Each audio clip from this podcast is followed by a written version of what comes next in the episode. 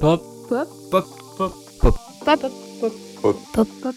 Pop. Pop. Pop. Pop. Pop. Hebdo. Bonjour à toutes et à tous, je suis ravi de vous retrouver pour le Pop Hebdo. Aujourd'hui, je suis accompagné de Milo. Bonjour à tous. Et sans plus tarder, voici les titres.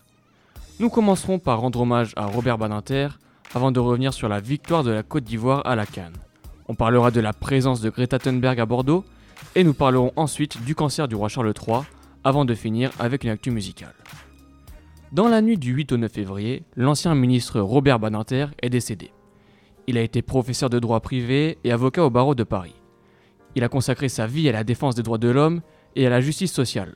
Son combat pour l'abolition de la peine de mort, aboutissant à la loi du 9 octobre 1981, restera gravé dans la mémoire collective. Sa carrière politique débute comme ministre de la Justice de 1981 à 1986. C'est à ce poste qu'il présente à l'Assemblée nationale la loi visant à abolir la peine de mort.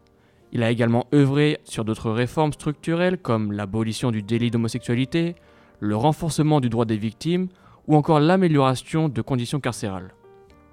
Il est nommé président du Conseil constitutionnel en 1986 par Mitterrand, président à cette période, et il devient entre autres le doyen des ministres de la justice française en 2014, après le décès de Maurice Faure. Homme de lettres politiques, il a publié de nombreux ouvrages dont L'exécution et Contre la peine de mort, qui font référence dans le domaine juridique. Un hommage national sera rendu le mercredi 14 février à midi. Parlons sport maintenant, avec la Côte d'Ivoire qui, après une, une compétition semée d'embûches, est championne d'Afrique. Les éléphants qui n'étaient pas assurés de passer les poules l'ont fait.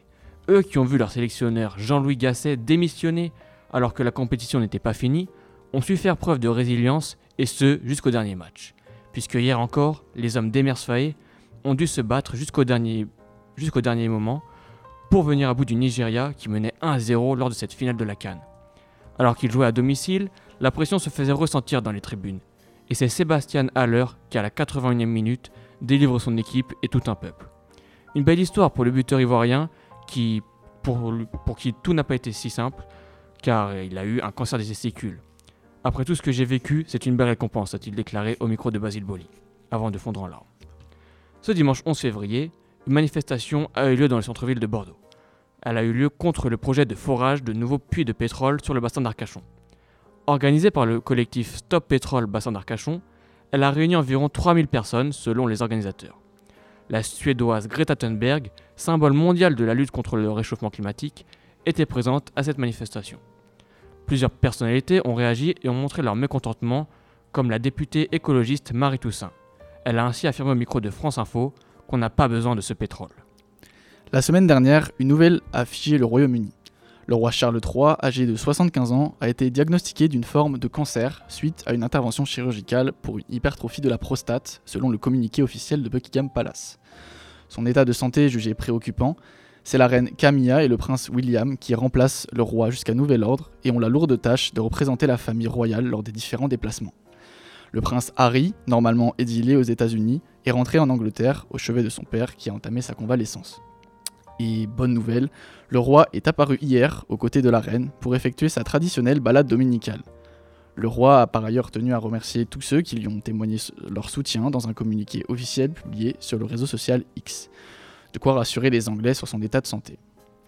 Et pour finir, on parle musique. Le rappeur Luther sort un single le 6 février et les avis sont partagés. Avec Abel31 et Lucas V à la prod, Rouge Goron divise les fans de l'artiste. Quelques jours plus tôt, il postait une story dans laquelle il prévient ses auditeurs qu'il s'aventure dans un nouveau genre, espérant ne pas les décevoir. Avec ce titre, on le découvre dans un morceau d'une minute trente plus électronique. Certains regrettent le Luther de Garçon, sorti en 2022, tandis que d'autres le poussent à sortir de sa zone de confort afin de développer plus de compétences. Le titre semble être une intéressante ouverture d'album plus qu'un single.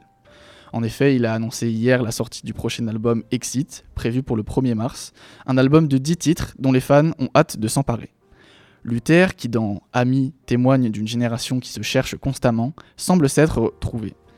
Bien qu'il n'ait que 19 ans, l'artiste a déjà conquis le cœur de la France puisque les 14 dates de sa tournée sont complètes.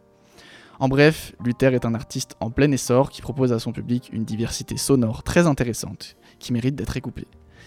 C'est tout pour le Pop Hebdo. Merci à tous de nous avoir écoutés. Merci à Brian, Enzo, Habib, Émilie et Marie d'avoir rédigé ces actualités. N'hésitez pas à nous suivre sur notre Instagram @infopopup. On se retrouve la semaine prochaine pour un nouveau numéro de Pop Hebdo. Bonne journée sur Radio Campus.